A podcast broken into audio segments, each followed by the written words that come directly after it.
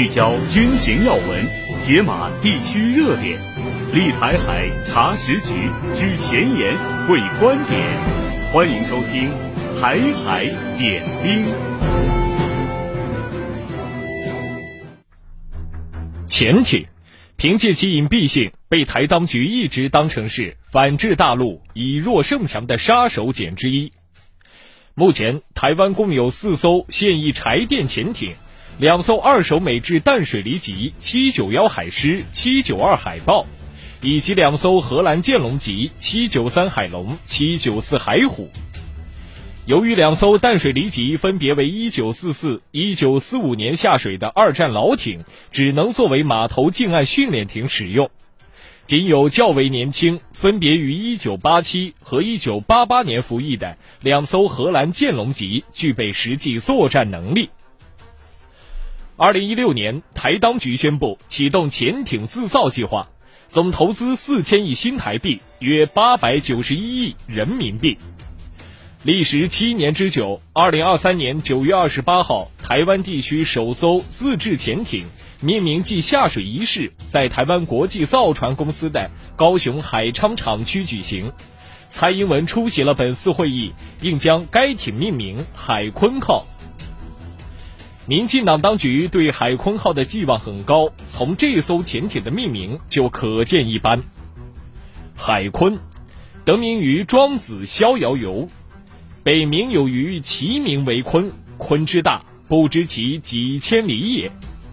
民进党当局希望其能如鲲一般深海部署，威慑敌舰。蔡英文还表示，潜艇是台湾海军在战略及战术上发展不对称战力的重要装备，有助于落实所谓防务自主，让战力持续更新，让防务更具韧性。寄望之高，政治意味之足，可见一斑。站在台海前沿，纵览国际军情。各位好，我是大宇，欢迎收听今天的台海点兵。那么今天呢，我们也是邀请到了军事专家邵永林老师做客我们的节目。邵老师您好，大宇你好，听众朋友们大家好。嗯，那刚才呢，我们也是通过一段音频了解了海鲲号的前世今生。最近呢，它又有新动作。在本月的二十七号，海鲲号进行了水密性能、重量控制、稳度和各舱的压载测试，引发了各界广泛关注。民进党当局呢，一直把海鲲号当作是台湾之光、以武拒统的筹码之一。那我们不禁有一个疑问：民进党当局为何对潜艇自造这般狂热呢？而且呢，海鲲号的性能好像也没有那么的高，直接购买他国的先进潜艇不是更好吗？邵老师。呃，我觉得台湾不是对潜艇制造狂热，而是对潜艇狂热。所以它的重点是我怎么能够得到潜艇。呃，其实造潜艇对于台湾来讲呢，确实是一个很有难度、很有挑战的事情。所以过去呢，他确实是想着从其他国家买潜艇。那我们都知道哈，上世纪八十年代，台湾呢从荷兰。买了两艘潜艇，呃，当时呢，他其实是想买的更多，他想买八艘，但是后来因为呃咱们大陆的抗议啊，包括对荷兰进行了一些反制，那荷兰呢在交了两艘之后呢就没有下文了，所以台湾呢从荷兰买潜艇的这条路呢，相当于就堵死了。那到了九十年代的时候呢，当时台湾又想从荷兰买潜艇，买的就是荷兰退役的潜艇旗鱼级。但是这个事情呢，最后呢是被荷兰拒绝了。所以我们看呢，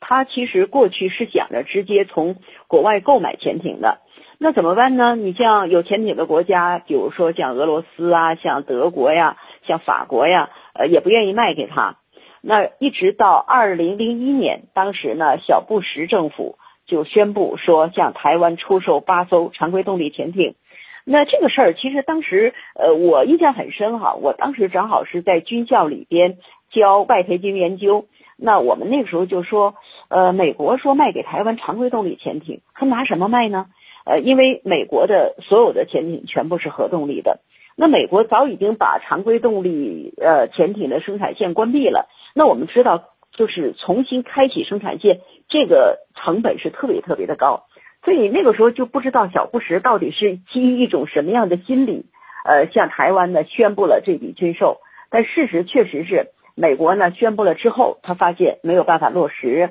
然后曾经也想过说，哎，美国出面从欧洲国家购买专利，然后呢，美国的船厂再生产再卖给台湾，那相当于说还是欧洲国家把潜艇给了台湾嘛？那欧洲国家因为他们更看重跟中国大陆的关系，所以呃也拒绝了美国的要求，所以就这样转了一大圈之后啊，呃，那台湾就发现其实买潜艇这个路已经是行不通了，怎么办呢？那我就自己造吧。所以我觉得台湾它是想得到潜艇，至于说是买来的，呃，还是自己造的，这是次要的。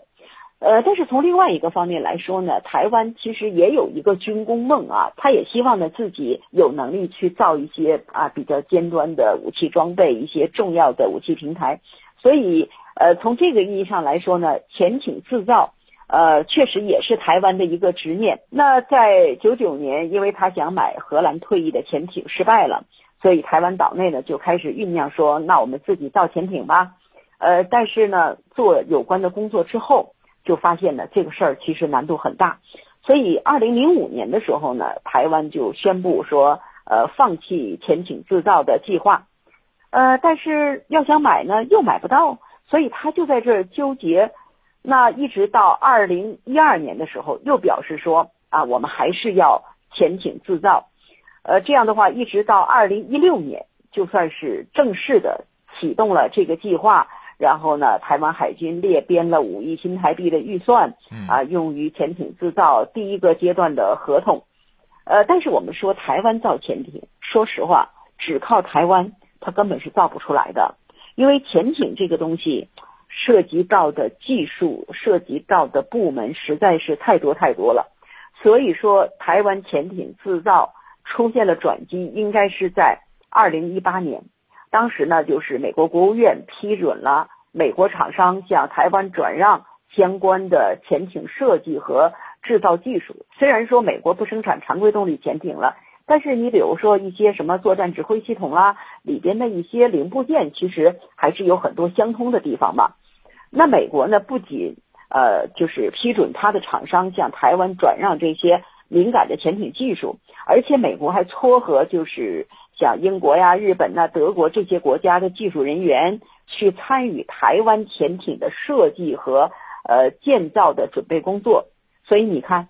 呃，在他的潜艇的设计当中是有大量的外国技术人员的。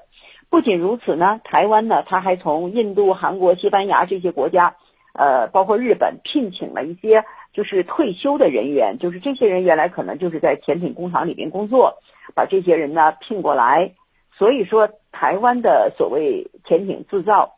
呃，可能它是在台湾制造的，但是里边呢很多很多的东西是外国的，而且呢很多关键的技术人员是从外国聘请的。呃，那按照台湾自己的说法哈，就是二零一六年的时候，他们有一个报告说。呃，潜艇建造所需要的装备分为二十五类，台湾呢具备可能制造能力的有十九类，呃，另外的六类呢必须从呃区外途径获得。那另外的六类是什么呢？什么柴油机、综合作战系统、声纳系统、鱼雷、导弹通信等等。所以大家一听就知道了，那必须从外边获得的这些，其实都是最核心的部分。所以你看着。所谓的台湾制造的潜艇，其实我觉得就是一个大杂烩。那也正是因为它的潜艇需要从很多很多国家那儿得到一些帮助，呃，引进很多的东西，而且前前后后这么去折腾，而且它的建造的数量其实也不多，最终呢可能是八艘或者是十艘，所以台湾潜艇的造价是相当相当高的。现在说这个海鲲号就是下水的这艘，它的单价。高达十五点六亿美元，啊，不仅严重的超过了预期，而且这个十五点六亿美元比日本那个最好的大经济可能要贵上两倍，所以从这点就可以看出，潜艇制造呢，我觉得带有这种闹剧的成分哈，嗯，并没有像台湾自己说的那么光鲜，呃，那么了不得，嗯。那据台媒报道呢，海鲲号呢将由福屋载运，并且呢运至高雄台船港区呢进行后续测试。四月底呢将会进行接收测试，并在年底前交付。民进党当局呢对于海鲲号非常的自信，不仅是放出了现场测试的高清大图，甚至呢还主动将摇滚区三十秒的测试影片交给媒体去传播。而且呢新闻通稿用词呢也非常的有意思，我们一起来看哈，呃像是什么感人一刻。民众欢呼，大方秀战力。那如此夸张的用词呢，我们都有一些哭笑不得。那隔着屏幕呢，都能感受到民进党的激动。邵老师，那从目前的影像资料来看呢，海鲲号比起刚刚亮相时，呃，有什么不同的地方？民进党当局如此夸张宣传，它的意图究竟何在？呃，我觉得你这个问题啊问的非常好哈，就是海鲲号和它刚刚亮相的时候有何不同？其实呢，他的所谓的第一次亮相就是去年九月份，他宣布下水了。其实好像也没有沾到水。那一次亮相啊，就是非常可笑。它是一个整个的过程是保密的，把关键的部分都给挡上了。所以说，这个海空号到底长得什么样？去年九月份，外界一头雾水，你看不到。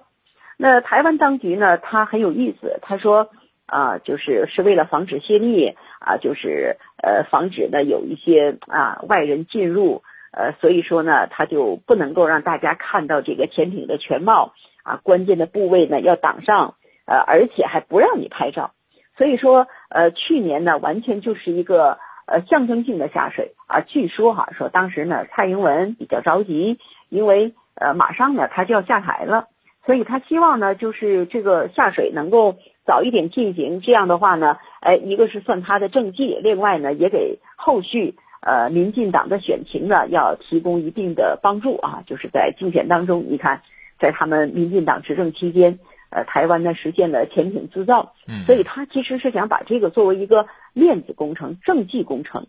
那为什么呃他不让人拍照，而且是要挡起来？其实真实的原因是。就是呃，他有一些呃组件还没有完全的装配完，比如说呃，对于潜艇来讲非常重要的电池和桅杆还没有，这是它重要的红区装备，就是涉及到呃，就是特别核心的那个部分。那你连这样一些核心的装备都没有，你说你这个潜艇下水，这不就是一个假下水吗？呃，所以。我觉得去年的这个下水其实是没有什么意义的，呃，大家呢根本就看不到这个潜艇的庐山真面目，呃，包括像鱼雷发射管什么的，通通都包起来了。那么这一次呢，呃，算是大家看到了，哎，说这个海鲲号长得什么样子，这一次是看到了。所以我觉得，呃，海鲲号的庐山真面目去年被盖住了，今年呢，呃，外界呢。能够就是对它有一个全面的了解。那么从外形上来看呢，它其实和日本的苍龙机还有荷兰的海象机呢比较像。呃，另外呢也有一些二幺四型潜艇的设计风格。这个我觉得和它潜艇的一些有关的设计人员来自呃其他国家是有关系的。你像台湾呢，毕竟是在使用着荷兰的潜艇，所以说它跟海象机有点像。呃，某些方面呢，借鉴了荷兰的一些设计，这个是完全可能的。那你像他，因为聘请了日本的技术人员，所以也难免的会有一些呃日本苍龙级的风格。呃，那韩国我们知道，它使用的潜艇呢，其实就是德国的二幺四型。那德国的二幺四型，呃，韩国买了之后引进了生产线，然后呢自己又生产。所以说，他请韩国的技术人员，所以也会导致这个潜艇和德国的二幺四有一点像，所以相当于是综合了多个国家的潜艇的风格，然后呢，形成了这么一个呃台湾自己建造的潜艇。呃，那如果说哈，它的这个潜艇有点儿有一点点特色的话呢，就是它采用了现在比较流行的 X 型尾舵。呃，这样的话呢，就是实际上会对这个潜艇的隐蔽性呢，呃，相对来说呢是有帮助的。呃，另外呢，就是从火力上来讲，呃，也还算是比较强，就是它配备了六个直径五三三毫米的鱼雷发射管。这个鱼雷发射管呢，除了可以发射呃鱼雷之外，它其实还可以发射鱼叉导弹，还有水雷等等。就是说，它总共的武器数量在十八枚左右。呃，这个从它携带的这个武器的数量来讲呢，呃，也不算少，也是在潜艇当中算是相对比较多的。从这个潜艇总体来看呢，它算是一个中型潜艇，就是水下排水量是呃三千吨以内，呃，就是相对来说，在世界的常规动力潜艇里边呢是不大不小的，比德国的二幺四要大，但是比日本的大鲸级呢肯定是要小不少。所以我觉得这个潜艇呢，呃，只能说中规中矩，是一款比较正常的常规动力潜艇。那至于说民进党当局如此的大肆渲染，其实说到底呢，还是想给自己脸上贴金。因为我们都知道，现在两岸的军力对比对台湾呢是越来越不利的。呃，大陆的整个的军事优势对台湾呢，其实已经形成了一种碾压。那特别是大陆的海军，我们所见到的都是下饺子。那在这种情况下呢，台湾。呃，虽然你不行，但是总得要拿出点东西，呃，要让台湾的老百姓看一看。这样的话呢，至少呃要给台湾人呢一点自信吧，而且要显示出，你看我民进党执政，呃是有业绩的，我是有成绩的，我拿出来一个潜艇。所以我是觉得他们还是讲，呃，通过这种大肆的渲染来彰显民进党统治时期，呃，他们在台湾的防务方面。所取得的一些进步，然后也给台湾人民制造一种虚假的印象，就好像是台独呢是有这样先进的武器装备来保驾护航的。那根据计划呢，台方一共将完成八艘的自制潜艇制造，除了已经下水的海鲲号，到二零二五年将会再完成三艘，二零二七年完成后续的四艘。至此呢，加上上世纪八十年代从荷兰引进的现役的两艘剑龙级潜艇，未来呢，台潜艇部队规模呢将会达到整整十艘。海鲲号潜艇负责人黄曙光称，未来潜艇部队除在台西南海域执行守备任务之外，重点呢是将解方军限制在第一岛链之内。那么，海鲲号对比各国常规潜艇，它战斗力如何呢？那对于台军官兵来说，可以把自己的性命交给这样的一艘潜艇吗？邵老师，我记得呢，台湾有一个议员啊，他也是一个台军的退役少将，叫于北辰，他曾经说过。说宫古海峡、巴士海峡啊，只要下面各摆两艘潜艇，大陆的舰队就过不来了。呃，其实这个是非常荒谬的哈，就是现在，呃，他们觉得，或者说他们让外界以为，让台湾人民以为，说我有了这个常规动力潜艇，然后呢就可以把大陆的呃这个解放军、大陆的海军就可以呢限制住了，台湾呢就呃有了保证。实际上这是呃完全是一个痴人说梦。台湾的这个潜艇，首先我们说它是常规动力潜艇。那大陆呃还有其他的一些国家，咱们特别说说中国大陆吧。我们现在有大量的核动力潜艇，核动力和常规动力这个是一个本质的区别。因为核动力潜艇它一个是续航时间是无限的。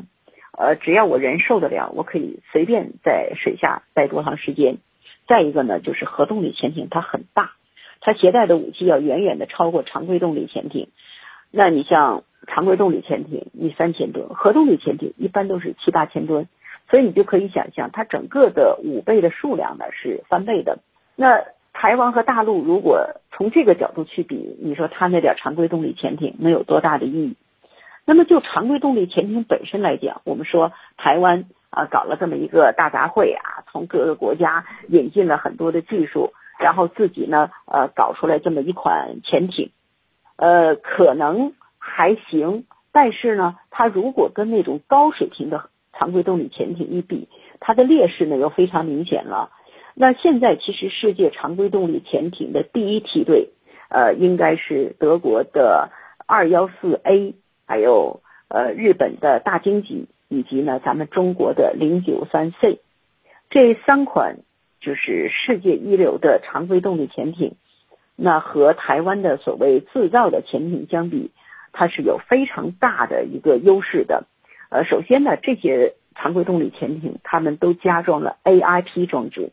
AIP 装置呢，就是不依赖空气推进系统，它实际上是那些没有核动力潜艇国家的一个，相当于是一个，呃，是一个补救的一个办法。就是我加装了这个 AIP 装置之后，那我的常规动力潜艇呢，就可以在水下呃停留，比如说几个星期的时间，两个星期啊，甚至更长。这样的话呢，虽然它不是核潜艇，但是呢，在某些方面。它又有核潜艇那种很长的续航能力，很好的隐蔽性。一般的常规动力潜艇，你在水下可能两三天，那你就不行了，你就得你就得浮上来了。所以说，呃，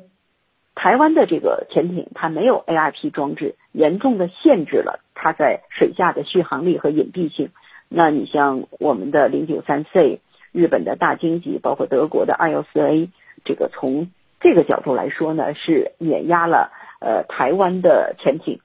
呃，另外呢，其实台湾的它还有一个很很大的一个问题哈，就是它的探测能力也不行，就是它没有拖曳列阵声纳。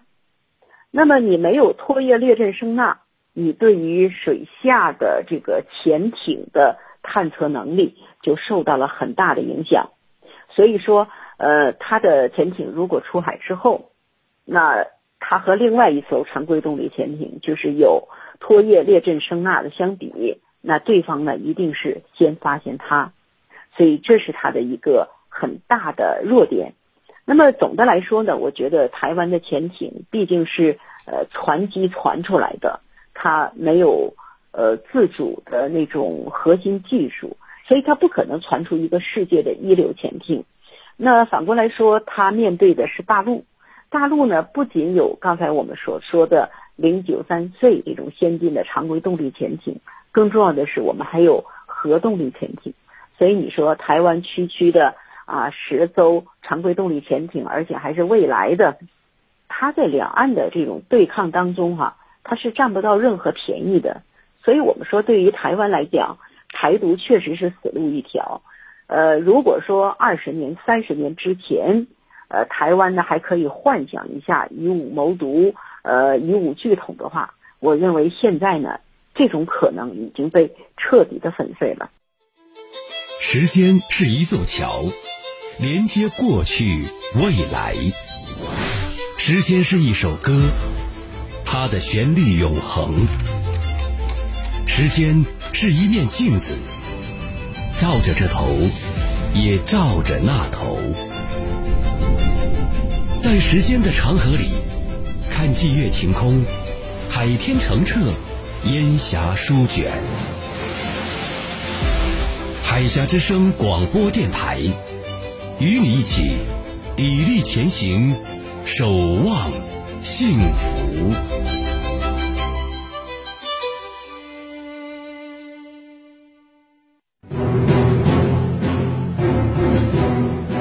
聚焦军情要闻。解码地区热点，立台海查实局，举前沿会观点，欢迎收听《台海点兵》。以上就是今天台海点兵的所有内容，感谢邵永林老师的精彩点评。站在台海前沿，纵览国际军情，这里是台海点兵，我们明天再见。